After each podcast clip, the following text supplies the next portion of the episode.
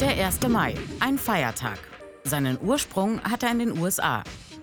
Am 1. Mai 1886 gehen dort in mehreren Städten Menschen auf die Straße. Ihre Forderung? Der 8-Stunden-Arbeitstag.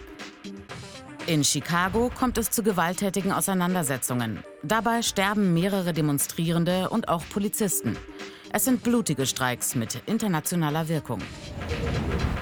Schon ab 1890 ist der 1. Mai auch in Deutschland Tag der Arbeiterbewegung.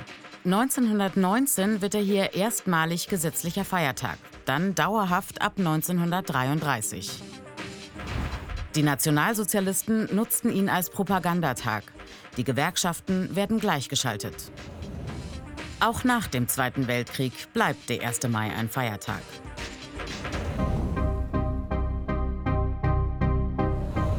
Deutschland Ende der 1970er Jahre. Metallarbeiter fordern eine 35-Stunden-Woche.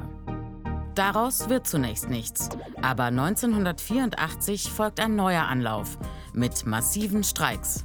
Beschäftigte in der Metallindustrie streiken sieben Wochen. Beschäftigte in der Druckindustrie sogar mehr als zwölf Wochen.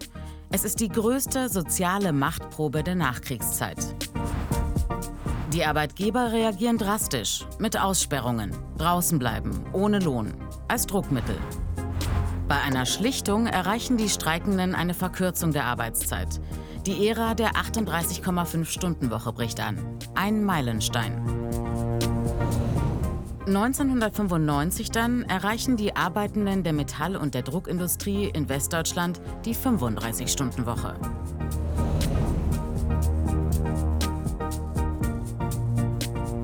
Der älteste dokumentierte Streik, ca. 1160 v. Chr. im alten Ägypten beim Bau der Königsgräber. Bezahlt wurden die Arbeiter damals mit Nahrungsmitteln, doch immer wieder blieb dieser Lohn aus. Deshalb legten die Handwerker wiederholt ihre Arbeit nieder und gingen in einen Sitzstreik. Sie waren erfolgreich. Eine Papyrusschrift aus dieser Zeit gilt als Zeugnis dieses Streiks.